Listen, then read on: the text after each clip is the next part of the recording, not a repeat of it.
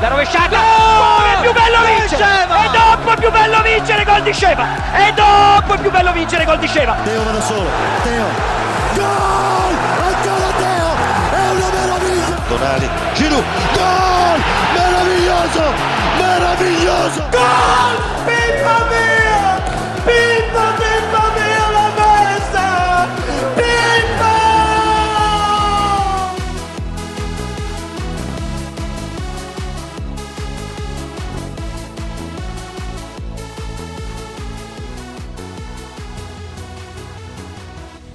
Et bonjour à tous, Cœur Rossonero, épisode 18. C'est parti. Très heureux de vous retrouver pour ce nouvel épisode qui va être, je pense, très, très, très intéressant. Euh, au sommaire aujourd'hui, les actualités de la semaine et une seconde partie nostalgie que nos intervenants du jour ont hâte d'en découdre. et je pense que vous, chers auditeurs, vous allez vraiment apprécier. Et pour m'accompagner aujourd'hui, un magnifique plateau 5 étoiles, vraiment. On a déjà avec nous un grand habitué, hein, vous le connaissez très bien maintenant, c'est Karim. Comment tu vas? Bonsoir à tous, euh, mission exceptionnelle ce soir, niveau exceptionnel. Hmm. J'en dis pas plus, euh, j'espère que tout le monde se porte bien, j'en profite pour souhaiter une bonne année aux auditeurs. Voilà, voilà. Ouais, Karim qui était en, en dépression cette semaine quand il a appris le départ de Radek Krunic, on y reviendra plus tard. Et également avec nous, euh, un revenant, ça fait un moment qu'on l'avait pas vu, c'est notre grand expert, hein. Romain, comment tu vas? Salut Alan, et oui, tu m'invites plus, non, je plaisante, j'étais un peu loin. Bonne année à, à tous, à, vous tous, et bonne année à tous nos auditeurs milanistes. Je pense que 2024 sera difficilement pire que 2023, enfin, à voir. Vous jugerez le début, on en parlera, mais en tout cas, meilleurs vœux à tout le monde. Mais également hein, pour les auditeurs qui n'étaient pas là la semaine dernière, je vous souhaite également bah, mes meilleurs voeux. Et pour finir, on a avec nous un invité de marque, hein, les amis. Euh, il sera avec nous notamment pour la fameuse seconde partie. Je suis très heureux de l'avoir. C'est Gilles Christ de Sport Content. Donc il a plusieurs casquettes et il, va se présenter. Mais d'abord, comment tu vas, Gilles Christ? Salut Alan, salut Karim, salut Romain, salut à tous les fans de l'AC Milan à travers le monde et qui nous écoutent euh, à travers Carrossonero. Ouais, ouais, bah écoute, euh, ça fait plaisir hein, de te voir parce que nous, on, se connaît, euh, voilà, tu fais partie de, ceux qui, dirigent un peu euh, la, maison Sport Content. Donc, si tu veux un peu présenter tout ça pour nos auditeurs, je te laisse la parole. Ben, par rapport à ce- cette émission Carrossonero, je suis déjà très fier de proposer ce contenu à travers justement ton animation Alan avec toute l'équipe qui est euh, impliquée dans, dans ce projet qui a commencé cette saison. euh, qui fait partie de, de Sports Content comme euh, de différents podcasts qui reviennent sur l'actualité de différents clubs, hein, que ce soit dans le football français, dans le football européen, sur aussi d'autres sports. Et, voilà, donc moi aussi j'en fais partie, notamment grâce à un, un des podcasts qui est lui, qui s'occupe de l'actualité du Real Madrid, Esprit Madridista. Nos histoires européennes entre madrilènes et, et milanistes euh, sont très euh, liées. Donc, euh, je sais qu'on aura l'occasion un petit peu d'en parler. Mais après, voilà, il y a aussi donc pas mal de, choses que l'on propose. C'est vrai que les libéraux font partie pour des auditeurs qui, écoutent de ce, catalogue que l'on a lancé, qu'on a aussi contribué à, faire à développer avec Karim, notamment sur des épisodes du Milan qui font partie de mes épisodes préférés. Et, euh, et voilà, il y a encore plein d'autres choses que l'on fait, notamment sur du stream, notamment à partir d'aujourd'hui avec la, la Coupe d'Afrique des Nations qui commence et les Mm. lives qui auront lieu euh, tout au long de ce mois. Donc, euh, plein, pas mal de choses. Mais voilà, donc beaucoup de plaisir et justement à, à faire en sorte que tous les passionnés de sport, quels qu'ils soient, puissent pas exprimer leur passion pour leur club, pour euh, leur, leur sport et pour aussi euh, justement leurs joueurs préférés, etc. Donc, euh, vraiment un plaisir d'être d'être là et, et d'en parler avec vous encore. Ouais, bah, écoute, un plaisir partagé. Et on a l'habitude ici, à chaque fois qu'on reçoit un invité extérieur à l'AC Milan, on aime bien lui poser la question suivante. euh, Qu'est-ce que t'évoques l'AC Milan en, en deux, trois mots, voilà, quand on, quand on te cite ce, ce fabuleux club, hein, pour toi, ça t'évoque quoi? Beaucoup de respect, énormément de respect parce que c'est l'histoire euh, directe de la Coupe d'Europe euh, qui se joue avec l'AC Milan.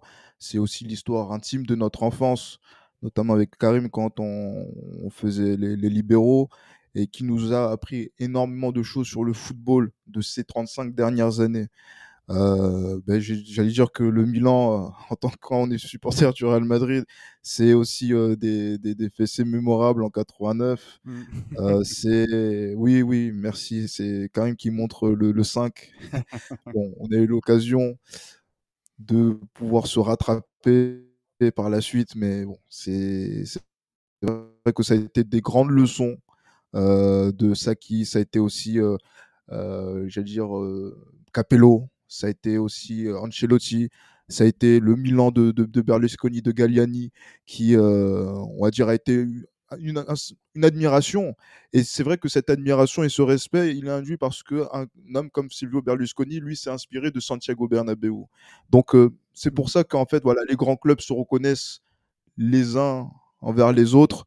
Et c'est vrai que dans, dans cette histoire-là, oui, le, le, le, football italien a beaucoup bercé notre enfance, le football international a beaucoup bercé notre enfance et inévitablement l'AC Milan ben, fait partie euh, voilà, donc d'une place centrale dans, dans, notre, dans ma culture footballistique et dans la culture footballistique de beaucoup de personnes.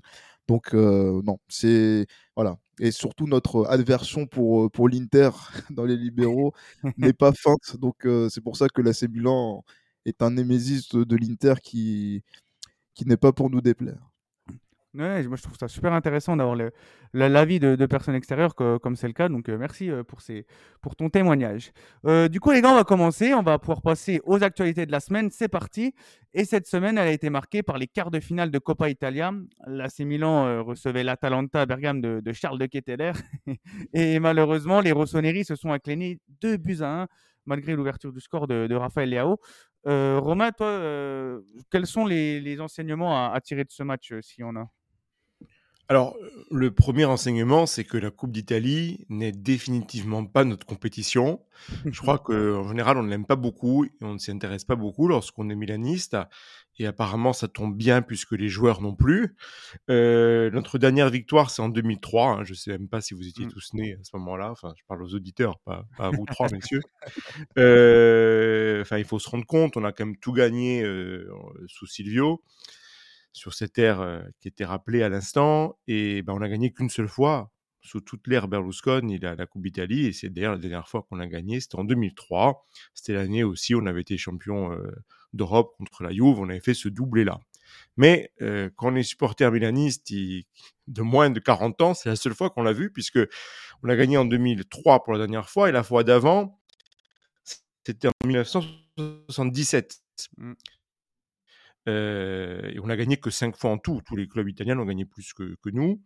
Euh, donc, c'est le, premier point. Alors, juste pour nous défendre, c'est pas non plus la compétition la plus prestigieuse de la Coupe d'Italie. Ce n'a pas le prestige ni de la Coupe de France, ni de la, de la Cup en Angleterre.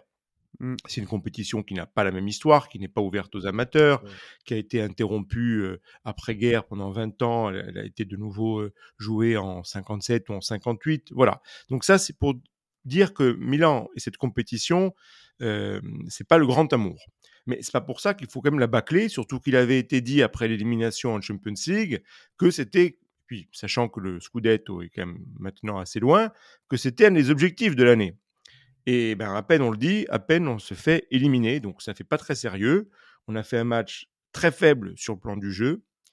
Euh, on est éliminé. Ceci dit, et je, je, sais que dans cette émission, on n'aime pas trop parler d'arbitrage, et on a raison, mais tout de même, il y a quand même un arbitrage absolument scandaleux. Alors oui, on a mal joué, euh, mais on s'est fait quand même voler. Et avec un penalty pour la Talente qui est, à mon sens, extrêmement discutable, et il y aurait dû avoir un penalty pour nous. Donc dans un match aussi médiocre, euh, de notre part, l'adversaire n'a pas été bien plus brillant. Euh, malgré tout, on réussit à se faire voler. Il y a quand même un, un arbitrage en Italie qui est très très très problématique malgré malgré la VAR, mais on va pas s'attarder dessus. Donc une déception de plus cette année. Il ne reste plus que l'Europa League, mais l'Europa League, attention, on dit on va la jouer, il y a plus 50 é grandes équipes, il y a plus que Liverpool. Bon, vu notre niveau affiché dernièrement, on va pas aller loin non plus en Europa League avec ce niveau-là. Oui, clairement. Hein. En plus, pour revenir à la Coppa Italia, on avait un chemin tout tracé, parce qu'on tombait contre la Fiorentina. L'Inter est déjà éliminé, le Napoli aussi. Il reste la, la, Juve de l'autre côté, donc c'est vraiment dommage à ce niveau-là. Euh, et comme tu l'as dit, ouais, 2003, dernier sacre, hein, c'est dire si ça remonte. Serginho, il mettait un doublé contre la Roma, je me souviens. C'était des matchs aller-retour à l'époque. C'est 4-1 et 2-2. Euh, donc euh, voilà, où on en est. C'est triste, mais, bon, c'est comme ça. Euh, on va passer euh, dans un dossier mercato. On en parlait un peu en présentation. Monsieur Radek Krunic qui quitte l'AC Milan et qui s'envole du côté du, du Fenerbahce. Euh, le Bosnac aura porté la tunique du Milan à quand même 140 reprises, hein, donc c'est quand même pas mal. Cinq saisons passées au club et il repart avec un beau scudetto en 2022. Karim, je te laisse t'exprimer un, petit coup. Est-ce qu'il va te manquer le joueur? Euh, clairement pas. Euh, honnêtement, euh, vu sa deuxième partie de saison l'année dernière où c'était l'acteur principal des trous au milieu de terrain et devant la défense, je ne suis que joyeux de cette nouvelle. Il y a beaucoup de monde aujourd'hui au milieu de terrain pour le remplacer. On a, on a bien recruté, voilà, le milieu de terrain. en plus, ils sont assez polyvalents. Soit Grinders commence à prendre ses marques aussi, commence à dicter un peu le tempo de l'équipe. Mm. Je préfère beaucoup plus ce registre, beaucoup plus dynamique et créatif en soi, même si euh, défensivement, il, y a quand même euh, Benasser qui, qui comble, euh, qui compte pas mal quand, quand il est là. Non, aucun, aucun regret. Je pense qu'il a fait son temps. il n'aura pas marqué les esprits. Par contre, sur sa saison 2021-2022, il a été présent. Il a tenu un rôle en tant que remplaçant de Tonali et Benasser par moment qui était pertinent. Cependant, euh, lui donner les clés la saison d'après, on a vu tout de suite que c'était pas le niveau requis, euh, notamment en demi-finale de dictée champion au match aller. Là, on a vu qu'il y avait je ne sais combien de classes d'écart entre ce qui était attendu sur le terrain et ce qui a été proposé. Alors, d'accord avec tout ce que tu viens de dire, Karim, juste euh, un point. Donc, il, ce fut un joueur très honnête chaque fois qu'il rentrait. La grande erreur de Pioli l'année après le Scudetto, ça a été de lui donner très souvent, trop souvent, les clés du jeu. Et surtout pendant la, à partir de janvier 2023, où tout s'est effondré. on peut se demander quand même pourquoi Pioli l'a tant titularisé, malgré des blessures des autres, et n'a pas donné à l'époque plus de place à Adli. Alors je sais que ce ne sont pas totalement les mêmes postes, ni les mêmes caractéristiques, mais c'est un petit, un petit regret. Un petit regret aussi, c'est un certain manque d'élégance de, de Pioli parce que lors de la conférence de presse avant la vente, lorsqu'il disait oui, il n'a plus le niveau pour jouer, il faut, il faut qu'il parte, c'est mieux pour lui. je pense que Kronic aurait dû partir dès l'été dernier et Pioli a mmh. tenu à, ce qu'il reste, alors qu'il a fait un début de saison absolument calamiteux. Il était faible euh, en fin de saison 2022-2023. Euh, il était catastrophique en début de saison 2023-2024. On gardera quand même de bons souvenirs, comme tous les joueurs qui ont participé au Scudetto. Mais maintenant, bonne chance à lui en, en Turquie. Ouais, Kronic qui va justement à Fenerbahçe retrouver son compatriote Zeko et un certain Leonardo Bonucci aussi. Hein. Donc euh, voilà, on lui souhaite bonne chance à Kronic et puis merci pour, pour euh, tes cinq années à Milan. Oui, mais on ne souhaite pas de bonne chance à Bonucci. Donc euh, ah dans, l'absolu, voilà, on ne va pas non plus devenir supporter de Fenerbahçe. Hein. Non, non, non. Et c'est dommage, hein, j'ai regardé Fenerbahçe, ils sont en Conférence League, ils sont pas en Europa League, donc on ne pourra pas les rencontrer cette saison. on va profiter de la présence de Gilles Christ pour parler d'un ancien Milanais. Car euh, voilà, tu l'as dit, Gilles Chris, hein, tu es, également à la tête d'Esprit Madridista, un podcast euh, dédié au Real Madrid. Et euh, vous avez un, petit joueur qui est passé chez nous, enfin petit par, par la taille, hein. je veux bien sûr parler de Brahim Diaz, qui a vécu une belle soirée hein, cette semaine avec un, but incroyable. J'ai vraiment kiffé son but face au Colchoneros. toi, Gilles Chris, bah, la question qu'on voulait te poser, c'est comment se sent Brahim cette saison? Est-ce que pour toi, ça peut devenir un, un joueur confirmé? En tout cas, dans l'esprit madridista, on est nous sommes des inconditionnels soutiens de, de Brahim Diaz, puisque c'est vrai que il était arrivé dans un contexte euh, où euh, c'était Zinedine Zidane qui l'avait amené au, club et qui ne l'avait pas, on va dire, énormément utilisé avant qu'il euh, puisse faire davantage ses gammes et ses classes au, au Milan. Et on va dire ce qu'il a pu faire avec brio avant de revenir cette saison euh, au Real Madrid. Et euh, c'est vrai qu'on s'est posé beaucoup de questions parce que, à regret, dans la rotation de Carlo Ancelotti, dans son, dire, dans son schéma qu'il avait euh, sur le 4-4 de Losange, il n'y avait pas de place Brahim Diaz. Et les blessures euh, qui se sont succédées euh, et qui se sont multipliées du côté du Real Madrid dans le secteur offensif ont permis son incorporation dans l'équipe euh, au cours de ces dernières semaines. Et en fait, quand on regarde le jeu du Real Madrid et ce qu'il apporte dans, en termes de variété, en termes de, différence en un contre un, en termes aussi donc, de connexion avec euh, donc, les joueurs du milieu de terrain et les attaquants, le Real Madrid est devenu de plus en plus séduisant à regarder, ce qui était pas forcément évident avec Ancelotti, y compris sur euh, l'année du doublé en 2022 et euh, sur la saison passée où il y avait des matchs où c'était difficile quand même de suivre et que voilà, c'était plutôt de prendre les, les, points.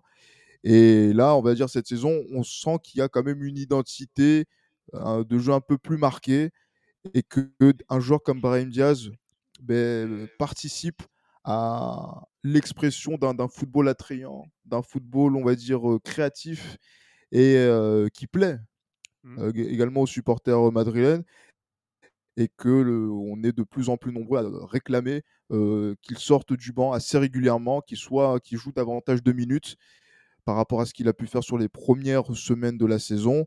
Et euh, maintenant, ben, on a vu sur la, sur la super, euh, sur la super Coupe d'Europe, enfin Super Coupe d'Europe, Super Coupe d'Espagne en Arabie Saoudite, le, le cinquième but qu'il met, la vitesse qu'il met à Oblak. Euh, voilà, mmh. donc euh, l'étendue de, de, ses, de ses qualités je suis un petit peu inquiet parce que voilà, donc on a vu qu'il était blessé à l'épaule, qu'il a refusé de se faire opérer pour pouvoir continuer à jouer avec le Real. Mais en tout cas, il, est, il devient essentiel dans la rotation. Ouais, clairement, il est. Euh, euh, c'est intéressant parce que moi, je trouve euh, Brahim, Diaz, il a été entraîné par Pep Guardiola, Zidane, Ancelotti, Pep Pioli hein, aussi. Donc voilà, je trouve qu'il il commence à, à, assimiler plusieurs plusieurs footballs et je pense que par la suite, ça peut encore devenir un, grand joueur. En tout cas, on, lui souhaite bon courage à lui pour la suite parce que lui, pour le coup, c'est vraiment un joueur qui, qui voilà, n'était pas excellent non plus, mais qui, qui faisait quand même assez l'unanimité à Milan. pour finir, les amis, on va célébrer un anniversaire. En quelques, quelques mots, là, notre, notre cher Gennaro Gattuso a célébré cette semaine ses 46 ans. Et je voulais vous demander, à vous trois, les gars, si vous de définir en un mot voilà, le, célèbre joueur euh, euh, italien passé par Milan. Euh, Karim, toi, si tu devais le définir en un mot, il n'était pas dans ton 11 de cœur, hein, on le rappelle. En vrai, euh, on me prend pour un fou, mais propre. mais eh, je l'ai jamais vu en direct se prendre un carton rouge. Hein. non, pour être, pour, pour être sérieux, regardez son match contre l'Allemagne en 2006. Regardez un peu la qualité de ses passes dans des moments difficiles. Quelqu'un qui sous pression ressort quand même des ballons nickel. Ok, sa technique de passe en gestuelle n'est pas celle de Redondo, ça peut arriver. En tout cas, elle est efficace. Donc, euh, oui, bien sûr, je rigole quand je dirais, quand je dis propre. C'est pour prendre le contre-pied parce que c'est quand même un joueur. Je, suis curieux, la stat, il faut que je la trouve de ces, ces cartons rouges. On veut vendre quelqu'un qui est un bourrin, qui, voilà, il va chercher l'adversaire. Oui, euh, il y a eu des images notamment marquantes dans des années où il était un peu plus énervé que d'autres. Je pense à notamment les saisons 2005, 2006, 2006, 2007 où on le voit en face à face avec euh, Nedved euh, lors d'une grande mm. victoire 3-1 à San Siro au match aller de, cette saison. 2006-2007 où il, il, il, se met en tête à tête avec Cristiano. Donc Maintenant, c'est facile avec des montages TikTok de faire croire que le mec était complètement ravagé. Mais au-delà de ces, ces deux années-là que j'ai citées, où voilà, il y a même Poulsen, l'histoire de Poulsen, où on se qualifie à la dernière journée en 2005-2006 en phase de poule, il y a des petits éléments qui montrent que Megatuzo, sur un terrain, c'est un joueur de devoir, à côté d'Andrea Pirlo, que ce soit en sélection ou euh, au Milan AC, il a toujours répondu présent, et c'est le genre de mec que tu dois avoir ont été très marqués durant cette période d'avoir un joueur d'avoir la défense hyper technique avec un mec qui était en capacité de couvrir soit son 10 ou soit son milieu relayeur qui était dans une dimension technique incroyable. Je parlerai de Makelele, garde du corps de Zidane, par exemple. Donc, Pirlo avait besoin de son Gattuso. Et Gattuso, en plus de sa fidélité par rapport au Milan AC, malheureusement ça s'est mal passé sur le banc, c'est quelqu'un qui a pris tous les titres possibles avec nous, sous nos couleurs. Voilà, c'est Grande Gattuso, magnifique, superbe carrière, champion du monde, mais ne surcotez pas son image entre guillemets violente alors que techniquement, c'est quelqu'un qui était correct et qui a été dans son registre, à savoir protecteur des joueurs techniques et un milieu défensif devant la défense, comme il en fallait à l'époque. Hmm. Gattuso, euh, septième joueur le plus capé de l'histoire du club, hein, c'est dire euh, la trace qu'il a laissée. toi, Romain, ton, le mot que tu devrais attribuer à, à Gennaro Gattuso? Ah, Romain, il est ému, hein, il n'ose pas parler, il a, il a pas, il sait pas. Inoubliable, inoubliable, inoubliable, inoubliable. Je, tout je suis d'accord avec tout ce qui vient d'être euh, dit. Inoubliable. Et puis, euh, alors, deux points pour renforcer ce que vient d'être dit par Karim. Certes, c'est pas le joueur le plus technique de l'histoire, mais c'était un joueur technique. Simplement, il a toujours fait partie d'un milieu, Pirlo, Rui Costa, Sidorf, Kaka, donc à côté de ces joueurs-là, effectivement, il était moins technique, mais à côté de la quasi-totalité des joueurs italiens au milieu de terrain dans la décennie qui a suivi, euh, c'est un, poète euh, et c'est un artiste, donc euh, il faut remettre les choses dans le contexte. Un sens tactique hors du commun, parce que, certes, très très bien entraîné par euh, Ancelotti, très bien formé, mais quand même un sens tactique exceptionnel et, du combat, euh, qu'on retrouve pas forcément d'ailleurs euh, toujours en tant dans, dans son rôle d'entraîneur, ça c'est un peu une surprise, mais bien sûr un joueur qui restera toujours dans, dans, notre mémoire, même si effectivement le, sur le banc, l'entraîneur, y compris dans son comportement vis-à-vis de Milan, vis-à-vis d'Ancelotti, lorsqu'il a remplacé à Naples, son, comportement n'est pas, n'est pas aussi admirable. Mais bon, on se mmh. souviendra du joueur avant tout. Ah ouais, bah, c'est sûr que c'est un joueur très clivant en plus, hein, au-delà de ça. Et ben, comme, comme on l'a dit, il a un palmarès de zinzin, hein, que ce soit avec la sélection ou avec, avec son club de l'AC Milan. toi, Gilles Chris, si tu devais définir le, le joueur italien en, un mot, ça serait lequel? Hargneux, inévitablement. C'est vrai que c'est c'est l'état d'esprit qui ressort d'un joueur comme, euh, comme Gennaro Gattuso, euh, parce que voilà, c'est aussi quelque chose qu'il est parti aller chercher en Écosse Hein, mmh. Il fait partie quand même de ce type de joueur qui est parti, un des, de ces Italiens qui sont partis jouer avec Paul Gascogne à une certaine époque, donc euh, avant de revenir euh, au Milan. Et c'est vrai que ça a été, on va dire aussi, euh, une aventure qui a, qui a forgé aussi son tempérament sur le terrain. Et c'est vrai que sur les qualités techniques de, de Gattuso, il faut se dire aussi une chose. C'est vrai que moi, je me souviens, on va dire, le souvenir qui, moi, me marque le plus, c'est euh, la saison 2006-2007 où j'ai beaucoup regardé le, Milan. Euh, peut-être que c'est à cause de la suspension, du fait que voilà ils se sont focalisés sur la Ligue des Champions sur cette saison-là, où il était plutôt dans un rôle de milieu légèrement excentré côté droit, qui mmh. demande, on va dire, une exigence euh, technique quand même, qui, notamment, même si on se replace dans l'axe on, à la perte du ballon, mais voilà qu'on s'écarte justement donc dès que le ballon est récupéré, où il y a quand même une certaine discipline à avoir.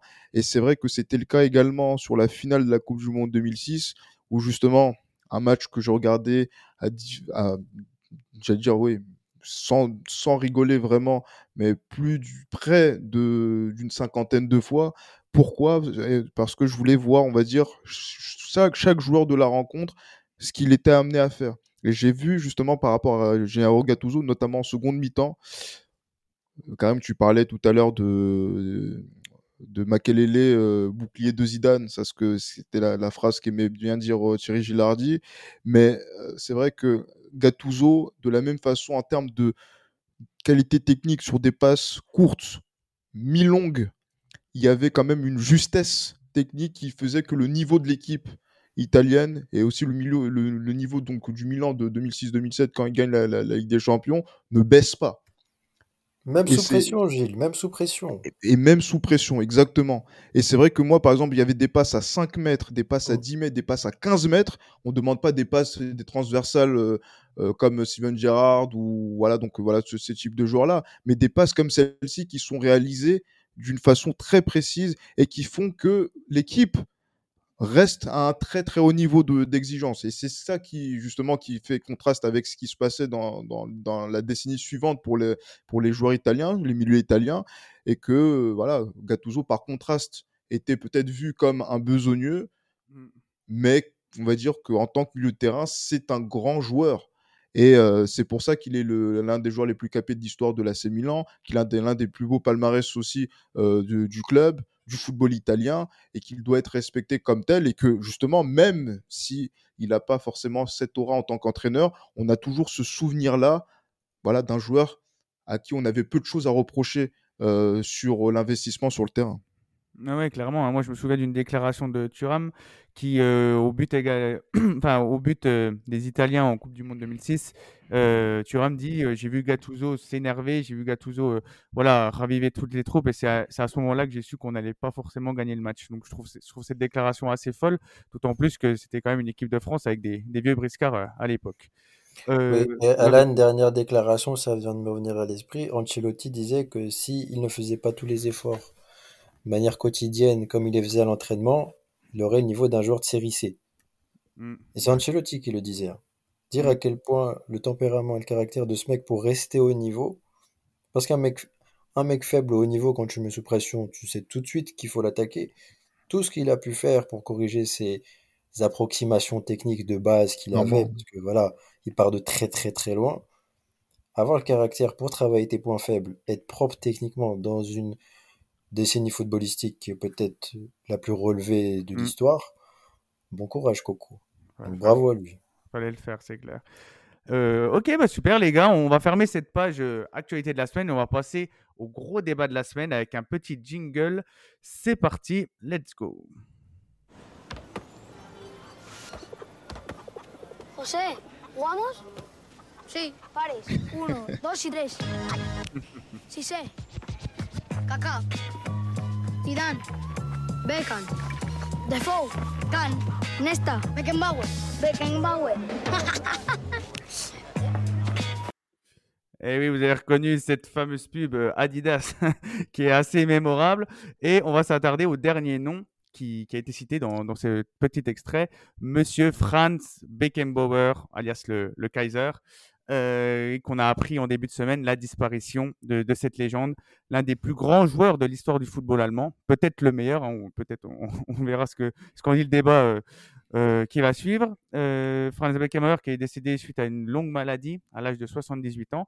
Alors oui, il n'a aucun lien avec l'AC Milan, mais on avait envie de lancer un, gros débat pour savoir qui de Franz Beckenbauer, de Paolo Maldini ou peut-être même de Franco Baresi était le, plus grand, le plus marquant.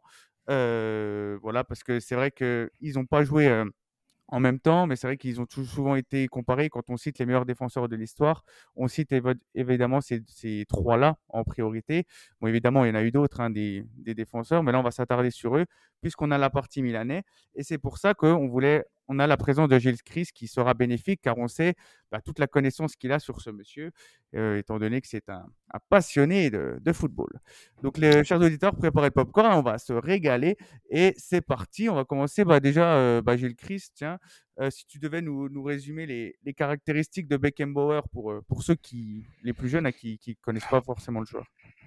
Mon Dieu, c'est vrai qu'il y a beaucoup de choses qu'on pourrait dire hein, sur un, un monsieur comme Franz Beckenbauer. hein. C'est vrai que c'est pas forcément notre génération directement, Mm. euh, bien loin de là, puisque lui, il a joué, on va dire, au, au moins 20 ans, 30 ans avant que nous nous intéressions au football. Et pourtant, et pourtant, euh, il y a quelque chose qui ressort, c'est euh, l'élégance, c'est le libéraux. Hein. C'est vrai que si il y a un podcast qui est qu'on a créé et qui est d'inspiration et sur lequel justement même sur les, les premières images on s'est dit, on s'est dit euh, tiens on a un podcast qu'on va créer on veut l'appeler d'abord le libéraux et après avant que ça devienne les libéraux euh, qu'est-ce qu'on pourrait mettre justement comme euh, on va dire logo? Et c'est vrai que c'était l'ombre de Franz Beckenbauer en termes de conduite de balle. Après, on s'est dit non, c'est trop grillé, il faudrait qu'on trouve quelqu'un d'autre. Mais c'est vrai que automatiquement, le poste de libéraux, c'est Franz Beckenbauer. C'est une façon de regarder le football. C'est euh, l'Allemagne euh, des années 70 qui euh, domine le, football européen avec le Bayern, c'est l'Allemagne qui domine le champ du football mondial justement durant sa carrière en, sélection. C'est beaucoup de choses à, la fois. Et il y a tellement de d'aura, de charisme, de, choses qui font que même son après-football a été parsemé de réussites. Il y a eu des controverses sur la fin de vie, mais euh, di- disons que en termes de football, il y a eu, quels que soient les pays, que ce soit par exemple ceux qui sont originaires d'Afrique, comme voilà sont mes parents, ceux qui sont en Europe, ceux qui sont en Amérique du Sud, même un peu partout dans le monde, Franz Beckenbauer, c'était une valeur, euh, comment dire, euh, comment dire ça? C'est euh, oui, universel. Mm. Universel. Et cette valeur universelle avait ce respect, cette dévotion. Enfin, quand on parle de dévotion, c'est vraiment cette déférence que l'on doit, que, que cette génération-là avait devant les, les Allemands. C'est lui qui l'incarnait de, la, de, dire de la plus grande des façons et dans l'imaginaire populaire de beaucoup de générations de, de footballeurs. C'est les chaussures, les Kaiser, euh, voilà. Donc euh, c'est vrai qu'il y avait les chaussures Kaiser euh, Adidas, euh, il y, a, y a aussi le, la Originals Beckenbauer, que, qui a été aussi le survêtement euh, préféré de, de mes oncles. Mm. Euh, c'est vrai que donc non, il y a, y a- y a trop de choses, il y a trop de choses. C'est, j'allais dire le foot et le foot dans l'élégance la plus pure possible, c'est Franz Beckenbauer. Mm. Et si, si, je, si je parle là, je continue à parler pendant 25-30 minutes. Donc du coup, non, je laisse parler mes camarades quand même. Ouais, clairement, bah, c'est, t'as, super bien résumé, hein, et en plus, c'est, c'est un joueur très, très clivant, hein, avec notamment un, palmarès très garni. Je pense que ça peut, ça va aussi faire parler euh, quand on va comparer avec les, les autres champions qu'on a. Euh, toi, Karim, c'est vrai que si on prend Maldini, par exemple, Maldini et Beckenbauer, c'est deux joueurs au profil très différent pour le coup. Euh, mais selon toi, qu'est-ce que Maldini a de plus pour prétendre être au-dessus de, de Beckenbauer? Si on Là, a. je, je vais faire un, c'est un travail d'avocat pour lequel euh, je pourrais euh, plaider en faveur de Paolo, mais il faut être réaliste dans la vie. Mm. Euh, du coup, pour défendre Paolo, je vais revenir un peu sur Franz, euh, parce que Gilles a très bien introduit euh, le personnage, et euh, il y a tellement de parallèles entre euh, l'Allemagne qui se relève post-guerre, la date de naissance de Beckenbauer, l'ascension du Bayern Munich, sa présence dans cette équipe du Bayern Munich et dans une Allemagne qui gagne. En fait, tu as une corrélation d'une Allemagne qui se relève et de d'une Allemagne qui gagne au niveau sportif avec la présence de Beckenbauer. Bien sûr, il n'y a pas que lui. Il y a, il y a la présence également de, de Gerd Müller. Mais Mm. en fait, c'est un parallèle qui est, c'est tellement ancré dans, dans le, sportif allemand et dans la culture de la gagne allemande. Bah, bien sûr, on parlera aussi du miracle de Berne qui l'a beaucoup marqué. Hein.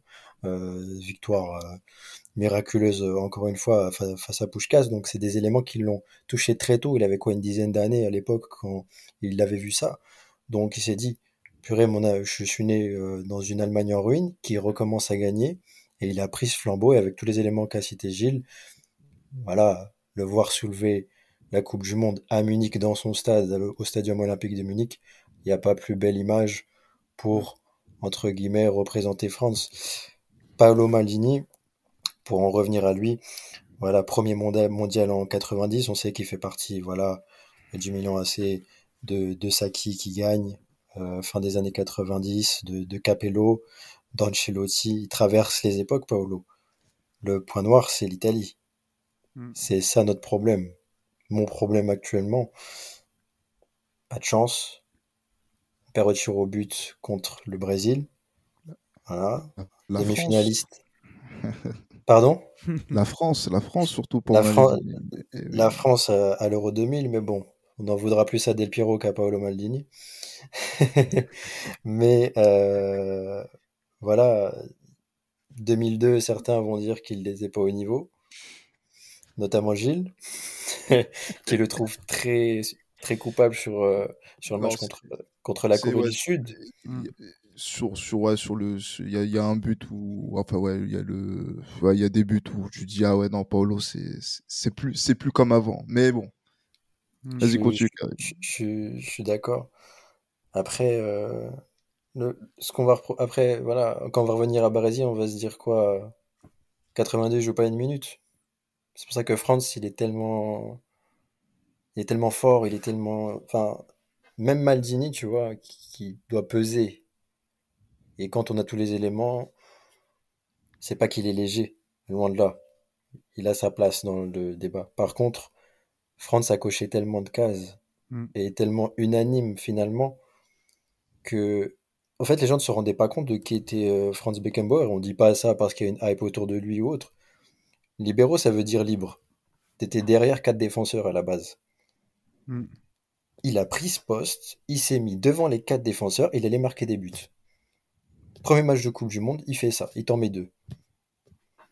Il Incroyable. révolutionne un poste. Hmm. Tout comme on a voulu euh, mettre en avant, c'est un parallèle euh, assez récent pour que ça puisse parler un peu à tout le monde, quand Neuer a commencé à faire ses sorties, à dire ouais, révolutionne le poste de gardien avec euh, euh, ses aptitudes à sortir en dehors de sa surface. Là, c'est un tout autre style. À la Mm. base, c'est dédié à un- dans le système de Emiliano Herrera, Catenaccio, derrière quatre défenseurs. Là, tu es devant. Mm. Tu traverses ton milieu de terrain, tu es dans l'axe, tu perces dans l'axe. Là où la densité est la plus importante à l'époque. Non, Maldini a une- un gros côté polyvalent, où il a même dépanné parfois à droite en sélection, notamment dans des compétitions, même en 94, il dépanne même à droite à un moment donné, Paolo. Rien à dire. C'est la classe, balle au pied. Le côté technique de Paolo Maldini, que ce soit au niveau des tacles ou même le bal- au niveau de l'élimination, était très à l'aise euh, à ce niveau-là. Maldini pèse dans la discussion, mais pour moi, le... c'est pas que le choix est vite fait, mais Franz il est trop lourd frère. Est beaucoup trop lourd sur la balance. Alors, deux, trois petites remarques. Bon, je suis pas totalement sensible à tout ce que vous avez pu dire. La première, oui, l'Allemagne en ruine. Bon, si l'Allemagne était en ruine, c'était pas totalement par hasard, donc c'est pas un, ouais pas un sujet qui m'émeut particulièrement. Mais je comprends le symbole qu'il a pu, qu'il a pu constituer euh, pour l'Allemagne. N'oublions pas qu'il est aussi, Beckenbauer est un des trois seules personnes, avec Zagallo qui vient aussi de, de, de nous quitter et Didier Deschamps Mm. à avoir été champion du monde en tant que joueur et puis qu'entraîneur. Donc sa carrière post-joueur a aussi été brillante. Il a pesé comme, comme sélectionneur, comme euh, dirigeant de football, comme euh, icône commerciale. Dans la pub Ouais. que tu as lancée, comme par hasard, il n'y avait que des joueurs qui portaient une, une marque. Donc ça, c'est le, premier point. Le deuxième point, euh, sur le fait qu'il n'a pas de rapport avec Milan. Il y a un petit rapport avec Milan tout de même, très, très lointain, et il faut le dire, d'autant plus qu'il est quand même à notre, à notre avantage. Il a rencontré Milan. On, parlait de Coupe d'Italie, on l'a pas gagné souvent, la Coupe d'Italie, mais quand on l'a gagné, ça nous a permis de jouer une compétition qui n'existe plus, mais qui était très sympa, euh, qui s'appelait la Coupe des Coupes. Et en, en mai 68, bon, on se souvient de mai 68 pour beaucoup d'autres choses, mais en mai 68, il y avait une demi-finale de, de Coupe des Coupes, et c'était pas une compétition bidon. Hein. Il faut rappeler qu'à l'époque, seuls les champions Mm. Seuls les champions jouaient la, la Coupe d'Europe des clubs champions.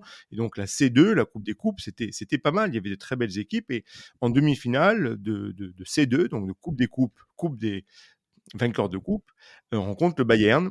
Et, euh, et on se qualifie. Donc le Bayern de Beckenbauer, c'était pas encore le très grand Bayern des années 70 qui a gagné plusieurs fois, trois fois d'affilée la Coupe d'Europe des clubs champions, mais quand même on, on les joue, on les élimine et puis on, on gagne en finale. C'est une compétition euh, qu'on a gagnée deux fois, la Coupe d'Europe des vainqueurs de Ouais. Coupe, 68 et 73. euh, donc en 68 on gagne.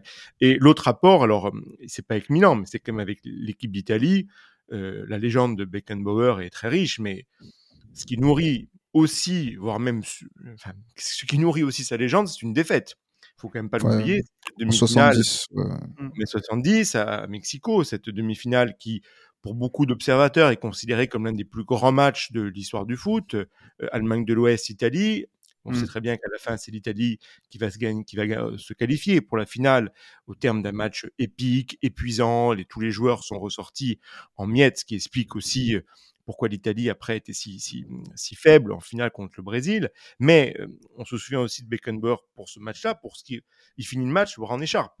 Donc c'est quand même le symbole de la combativité. Euh, il avait et même quand on voit les, les images, les photos, même avec le bras en écharpe, il conserve l'élégance dont vous parliez. Donc tout ça constitue euh, bien évidemment un, un mythe footballistique. Euh, la comparaison, alors on parlait, euh, on en parlait quand on a un peu préparé l'émission, tout de même, on prépare un tout petit peu. Moi, le- la comparaison avec Maldini, je la comprends pas trop. Maldini est avant tout un, arrière latéral qui, euh, en fin de carrière, enfin, dans les dernières années de sa carrière, étant donné qu'il finit très Si. tard, c'est assez long, euh, mais il finit défenseur central. Non, la- la- con- pour moi, les, les- les deux grands défenseurs centraux avec qui on peut le, comparer, c'est bien sûr, c'est bien sûr notre notre. Bien évidemment, avant tout, je- j'insisterai sur lui, étant donné tout ce que Baresi représente dans l'histoire de Milan. Également, alors avec un, style très différent, mais un sens tactique, une élégance, l'incarnation d'un club. Enfin, c'est vraiment, vous pouvez imaginer toute l'admiration que j'ai pour Maldini, mais Baresi, représente vraiment tout ce qui est Milan. qui, il, reste, il est resté capitaine lorsqu'on lorsqu'on est descendu en série B. Il a commencé extrêmement jeune. Il y a aussi la légende des, des derbies avec son frère. Donc, euh, et puis, Ah. Surtout tout ce qu'a représenté Baresi en tant que défenseur. Donc, je pense que là, c'est comparable. Et puis, euh, l'autre qu'il faut pas oublier, alors il n'a pas joué à Milan, mais c'est quand même Bobby Moore, et, euh, en Mm. anglais, euh, bien sûr, légende du, du football anglais. C'est souvent ces trois joueurs qu'on présente comme, des, comme les, les trois meilleurs défenseurs centraux de, de l'histoire. Maldini vient peut-être un peu juste après. Alors pourquoi comparer hein, Toujours comparer? Ils ont joué des époques tous enfin, assez différentes, donc c'est toujours un peu artificiel de comparer.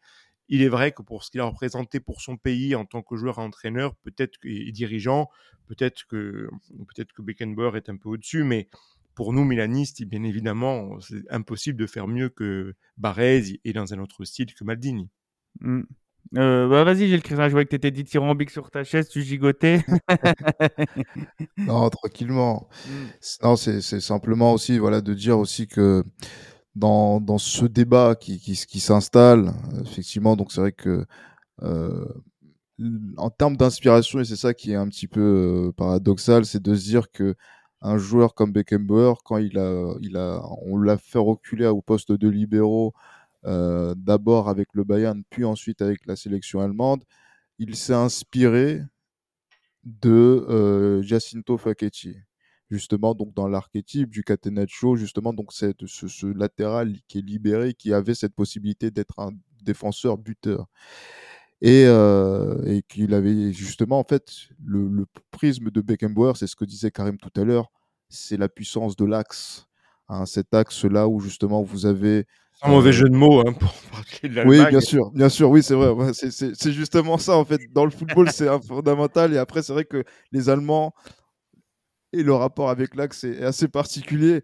Mais c'est vrai que là où il y a cette densité, là où il y a justement donc ces enchaînements, justement, donc où ben, les deux hommes les plus importants de l'histoire du Bayern Munich, euh, que sont Beckenbauer et Gerd Müller, qui ont trouvé ce club en deuxième division, qui n'était même pas le club principal de la ville de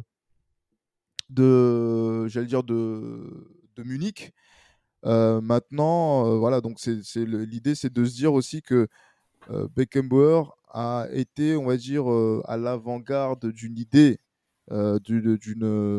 d'une façon de concevoir le football et qu'il était peut-être même l'un des rares, peut-être on peut parler des, des, des euh, par, donc pour les pour les Pays-Bas qui est on va dire pendant mais c'est vrai que c'est encore une autre c'est encore une autre façon de, de, de, jeu de voir aussi les choses notamment le football total des années 70 de l'Ajax de Rinus Michels de Johan Cruyff qui était le grand rival aussi donc dans cette période. Mais euh, c'est vrai que Franz Beckenbauer c'est pas que euh, Maldini ou Baresi, surtout Baresi, étaient, euh, ne sont pas des poids lourds, ce sont des poids très lourds dans, dans, l'histoire du football parce qu'ils ont aussi, à leur manière, révolutionné la façon de voir le football, de voir le football dans un rapport de football de défense de zone.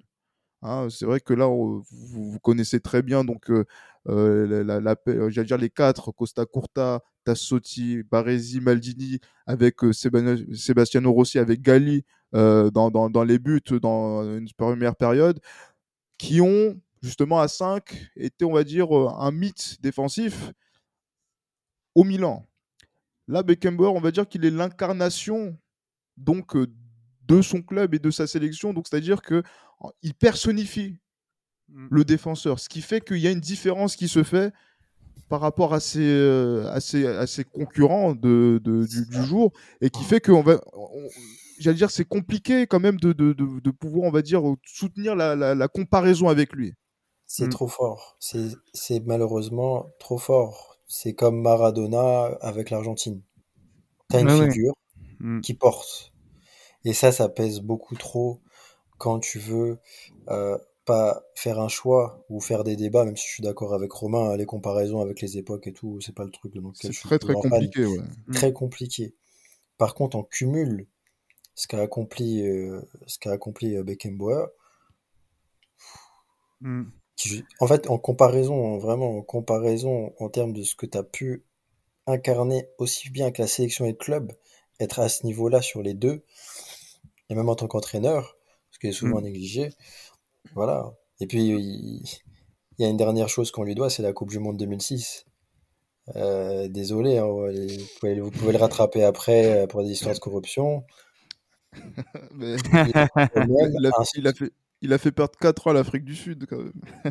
il a, il a quand même incarné euh, quand même le. Enfin, la Coupe du Monde 2006, c'est un très gros tournant déjà de base euh, en termes de, de football. C'est clivant en termes d'époque. On sait tous qu'après la Coupe du Monde 2006, il y a une sorte de scission qui se fait avec l'ancien et un nouveau football qui commence à arriver.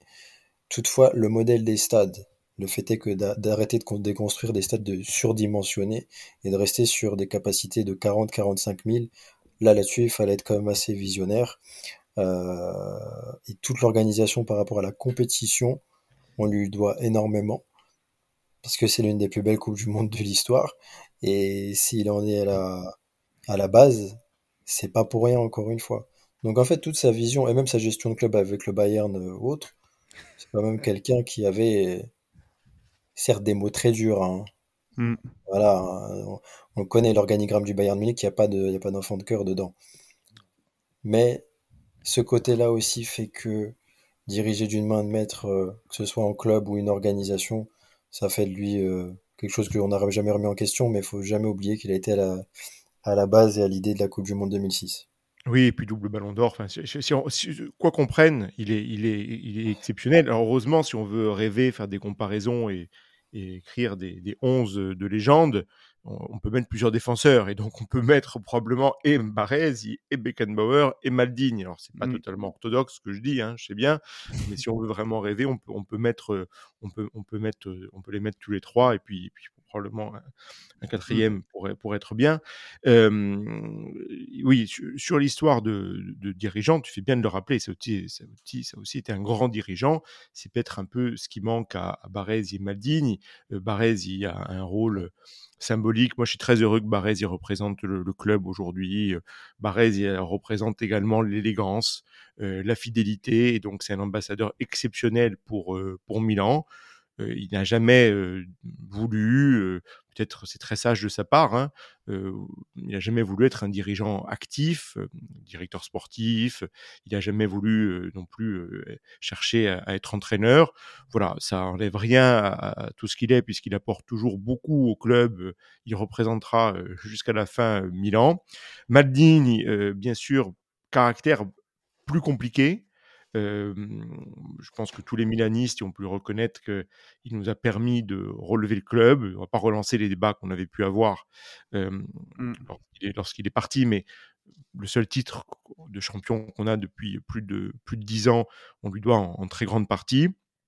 Et donc, euh, peut-être que son histoire avec Milan d'ailleurs n'est pas terminée, mais ça, suite aux prochains euh, épisodes, Alan, tu, tu lanceras peut-être les prochaines semaines sur, oui. sur ce là mais disons qu'il il, n'a pas alors il faut il est encore Madine est encore relativement jeune mais il, il a pas le, le, il est très il sera très difficile de faire mieux que Beckenbauer en tant que euh, post carrière pour Mmh. tout ce qu'il a représenté euh, en tant que sélectionneur et puis euh, en tant que, que- que dirigeant du Bayern et de l'organisation de la Coupe du Monde de 2006. Ah ouais, clairement. Et pour, pour en revenir aussi sur ce que disait euh, Gilles Christ, hein, sur le, le fait qu'on ait les, les quatre défenseurs milanais qui sont ancrés dans la légende, au final, euh, Beckenbauer, il était tout le temps associé à, Schwarzenbeck, mais Schwarzenbeck, peu de gens le connaissent, alors qu'il a quand même euh, le, même palmarès, il a, il a la finale en 74, etc. Donc c'est dire euh, l'importance qu'a eu Beckenbauer et qu'il a voilà, un peu cannibalisé euh, tout- toute la défense, même sauf Sepp Meyer, par contre, on en parle quand même pas mal aussi quand même, mais mais je trouve quand même que comparé à, à Maldini, il n'était pas tout seul en défense, hein, parce qu'il y avait Baresi, comme, on- comme on l'a dit, Tassotti, etc. Euh, avant de finir, les gars, parce que je pense que c'est très intéressant euh, ce, ce que vous racontez depuis, le début de cette deuxième partie. Il y a beaucoup, beaucoup de choses à dire. hein. On pourrait en faire euh, des podcasts de 2, 3, 4 heures. Euh, mais du coup, si vous devez citer au moins, votre préféré des trois, bah, au-delà de- du fait qu'ils appartiennent au club, cité, mais par rapport à la, conception que vous faites du, défenseur, ultime, lequel choisiriez-vous entre les trois en premier? Euh, Vas-y, Karim. Paolo, moi j'ai grandi avec Paolo. Hmm. J'ai grandi avec Paolo et je peux pas m'inventer des souvenirs que je n'ai pas. J'ai eu la chance de le voir euh, longtemps, donc euh, voilà, il, Ouais, il m'a plus marqué, Paolo, que la, longé- génération. La longévité de Maldini, c'est ça aussi qui fait sa force, hein, parce qu'il a quand même joué dans, trois décennies différentes. Euh, c'est dire à quel point il a une longévité folle. Contrairement à Beckenbauer, qui lui, c'est surtout en régularité. Moi, je trouve qu'il a été exceptionnel. Euh, Romain, tu parlais des, des ballons d'or, mais entre 69 et 76, il fait top 7 ballons d'or à chaque fois. Pour un défenseur, c'est juste stratosphérique. Euh, et c'est à lui mettre euh, à son crédit. Il faut, faut quand même le citer, même si Maldini a échoué de peu à, à deux reprises pour ce, ce podium-là, et même Baresi qui a aussi échoué à deux, à deux reprises où il aurait pu l'avoir. Euh, Vas-y, Romain. Non, mais Barès et Maldini auraient dû avoir le ballon d'or. Enfin, je veux dire, c'est- terrible qu'il n'ait pas pu l'avoir. Barès, il s'est fait remettre un ballon d'or euh, d'honneur euh, qui Mm. vaut tous les ballons d'or lors, du, lors de son jubilé. Alors, son jubilé, moi j'étais petit, hein, le jubilé Barès, mais je m'en souviens très très bien. C'était en... après la fin de sa carrière. Et vraiment, je vous conseille de le regarder parce qu'on peut voir, que ce soit sur YouTube ou même sur TikTok, je vois souvent des choses passer. Le... C'est le All-Star Game absolu. Alors, il manquait quelques joueurs. stars, ouais. Ah, mais c'est incroyable. Il y avait, alors, bien sûr, il y avait tous les, stars du Milan de Berlusconi. Il en manquait que deux. Costa, ses deux amis, Costa Curta et Maldini, qui le lendemain euh, jouaient un barrage pour, euh, pour l'équipe d'Italie en Russie pour la Coupe du Monde euh, 98, car c'était en 97 ce, ce jubilé. Mais à part, euh, à part Maldini et Costa Curta, il y avait vraiment tout le monde. Et puis il y avait aussi de très grandes stars de, de partout. Il y avait Fernando Hierro, pour, comme je parle au madrilène, hein, euh, Hierro, Redondo, d'autres joueurs du Real années 80, 90 qui étaient là. Euh, Enfin, vraiment, il suffit, ben, regardez le match si vous voulez, mais il suffit de voir la présentation des joueurs Quand chacun descend la tribune, c'est exceptionnel. Et euh, ben, moi, j'ai des, frissons rien qu'à y penser. Alors, pour ton, pour ton, ton classement, euh, il est impossible. Enfin, entre quand on est milaniste, et pour moi, je suis un peu Mm. plus vieux que toi, Karim. Donc, moi, j'ai vu jouer. Enfin, en vrai, je veux dire. Donc, euh, pour moi, c'est impossible de choisir entre Baresi et Maldini. C'est totalement impossible, même si j'ai encore plus de souvenirs avec Maldini, bien, bien évidemment. Donc, là, quand on parle de, de, de comparaison, euh, c'est impossible d'être d'être d'être objectif. Donc, euh, on oublie un peu Beckenbauer, pardon. hein. Hmm. De ce Ah point de vue-là, de ce point de vue milaniste, bien évidemment, Hmm. Beckenbauer, on a dit tout ce qu'on en pensait et toute l'admiration qu'on pouvait lui, lui porter. C'est bien de lui, lui rendre ses lettres de noblesse à, à Franz Beckenbauer. Toi, Gilles Chris, bon, il y a peut-être peu de suspense, ça, mais euh, on te laisse dire ton, le défenseur que tu préfères des trois. En préféré, c'est, dire, c'est, compliqué de dire préféré puisque c'est vrai que là, moi, je pars, on part d'un prisme où on, compare quand même l'excellence entre, parmi l'excellence. Donc, du coup, c'est, c'est pour ça que on parle de, de, de, de peu de suspense par rapport au, au choix qu'on est amené à faire si on doit parler d'un défenseur ultime. Parce que c'est vrai que, euh, quand on pense justement donc aux défenseurs, puisque moi aussi j'ai, quand j'ai joué au, au foot à un certain niveau, ouais, voilà, j'avais été euh, plus à l'aise sur le poste de défenseur central et euh, surtout avec le rôle euh, de capitaine. Donc euh, ça, je sais que Karim euh, s'en souvient un petit peu. Euh, et c'est vrai que Franz Beckenbauer, après Baresi et Maldini aussi ont été de, de très grands capitaines. Euh, donc incarner, on va dire, à la fois le leader de jeu et le leader, euh, j'allais dire, euh, de groupe. Parce que c'est vrai que c'est quelque chose qui, justement, qui, moi, m'avait particulièrement marqué, parce qu'on lui disait même chez les jeunes, tu es le meilleur, tu dois prendre tes responsabilités. Et il, il, il a dit que je les ai toujours prises dans ma vie. Donc, quand on voit tout ce parcours-là, de voir qu'il a dû prendre ses responsabilités pour être à l'avant-garde de pas mal de choses, notamment en tant que joueur sur le terrain, aussi en dehors, notamment dans la façon d'appréhender le business. Hein, euh, donc le, son mmh. départ aux États-Unis euh, donc a permis donc de certaines choses, même euh, les, j'allais dire même la, la, sponsorisation, donc notamment de la publicité. on va dire qu'il a été à l'avant-garde de, de, pas mal de, de, choses pour que les joueurs puissent, ben voilà, être l'incarnation d'autre chose que sur un terrain de sport. voilà, Beckenbauer, c'est pour ça que je, suis obligé de le mettre devant, même si de mon inspiration, effectivement, j'aurais par exemple mis quelqu'un comme Franco Baresi, qui, moi, ce qui m'avait particulièrement marqué, c'était par exemple quand l'OM gagne la, Coupe d'Europe en 93, il y a Tapi et Goethals qui parlent de Baresi en disant ceci, en disant que quand vous jouez le Milan, il n'y a pas que trois arbitres, donc un arbitre et ses deux assistants, il y en a un quatrième, c'est Baresi, parce qu'à partir du moment où il lève la main pour dire qu'il y a hors-jeu, l'arbitre va siffler hors-jeu. C'est ça, on va dire, le charisme aussi d'un joueur de, classe mondiale, au euh, voilà, donc de, classe mondiale, qu'en fait, il, a une, il dégage tellement de choses et un tel charisme. Euh, même Marcel de le disait, il pouvait avoir deux mètres de retard au moment où le ballon arrive sur l'attaquant, il termine avec deux mètres d'avance.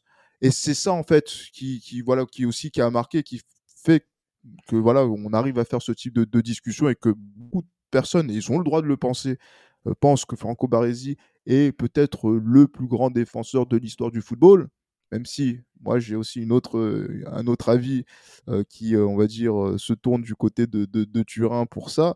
Mais je, voilà, ça, c'est ce qui, voilà, moi j'aurais préféré Baresi, mais Beckenbauer est devant pour moi.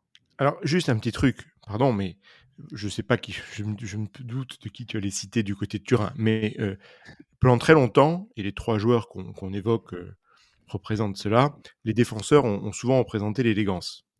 Tous les trois, je pense, dans des styles différents. C'est ce qui les caractérise. Euh, dans les années 2010, et je sais très bien que tu ne faisais pas référence à lui, mais dans les dernières années, le grand défenseur type, c'était Kelly. Enfin, je veux dire, on est ou, Bonucci. Et on est passé. Non, j'ai très bien compris que tu n'avais pas cité Kelly, mais je veux dire, on est quand même passé de, de, joueurs de, de prince à des joueurs, on va dire, qui, relevait, qui relevait plus de la boucherie-charcuterie, avec le respect qu'on peut avoir par ailleurs pour la boucherie-charcuterie. Donc, pardon, pardon de la comparaison avec Eline et à tous les bouchers charcutiers qui nous, qui nous écoutent. Mais, euh, mais, mais, voilà. Et, donc, c'est quand même, on, a quand même grandi avec ces exemples d'élégance. Il y en a un peu moins aujourd'hui. Enfin, c'est pas pour dire c'était mieux avant, hein, pas du tout. Mais, mais c'est vrai que c'est l'image du grand défenseur euh, des années 2010, euh, c'était en partie euh, Bon, je préfère les, années où, on mettait comme exemple Beckenbauer, Baresi ou Maldini. Mmh. Et j'ai une, on va dire une pensée. C'est vrai que là, c'est quelque chose qui doit aussi parler à nos auditeurs qui peut-être vont découvrir. Et c'est pour ça aussi qu'on en a parlé un petit peu dans, dans, dans les libéraux, puisque c'est pas forcément notre époque, mais aussi l'aura d'un joueur comme Gaditauno Chirea, qui mmh. justement fait en sorte que Baresi ne joue pas Espagne 82 euh, et que voilà, c'est lui le titulaire et qui a tout gagné avec la Juve et qui justement mort tragiquement euh, il y a maintenant, je crois, 35 ans euh, aujourd'hui et dont justement l'héritage, ben, on va dire, c'est un petit peu dissolu dans, dans, dans le temps et qu'on oublie. Mais après, c'est vrai que l'aura et l'internationalisation paradoxalement, du palmarès du Milan fait que justement donc euh, Baresi a éclipsé euh, donc dans, sa carrière de club euh, l'œuvre de Gaetano Chirac qui est aussi un des rares joueurs aussi qui a gagné les trois coupes d'Europe et qui a gagné la Coupe du Monde et qui justement donc a, été un, des étendards de, de la Juve. Je voulais avoir une petite pensée pour pour lui et pour permettre aussi à tous ceux qui ont envie de développer un petit peu la culture foot de pouvoir aussi se documenter sur un joueur de cette, euh, de cette aura aussi qui peut soutenir la comparaison avec euh, les joueurs qu'on a cités.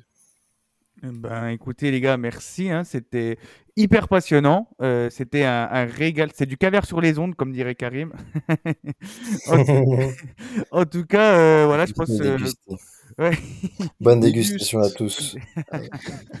Bah oui, mais c'est toute la richesse de, de ce podcast, c'est parler des actualités et nous faire de plonger dans l'histoire, dans le passé pour apprendre des choses. C'est tout le défi et je trouve que ça a été relevé aujourd'hui. Donc euh, merci Romain, merci Karim et merci Gilles Christ. hein, tu, tu reviens quand tu veux. Euh, J'allais dire pourquoi pas pour un prochain euh, Real Milan, mais bon, vous jouez pas la meilleure compétition du monde qu'est l'Europa. En Super Coupe, Super Coupe d'Europe. En Ouais, Super Coupe d'Europe, ah. pourquoi pas, tiens. Mais oui. C'est bien parti pour. Hein. Enfin, en tout cas, pour l'Europa League, on est bien parti. Bon, on verra, hein, on, on- on fera les pronos. Et du coup, bah, chers auditeurs, on se donne rendez-vous la semaine pro pour un prochain numéro. Ciao La rovesciata! Come è più bello vincere! E dopo è più bello vincere gol di Sceva! E dopo è più bello vincere gol di Sceva! Teo va da solo. Teo. Gol! Ancora Teo! È una meraviglia! Tonali, Giroud, maravilhoso! Gol! Gol! -me!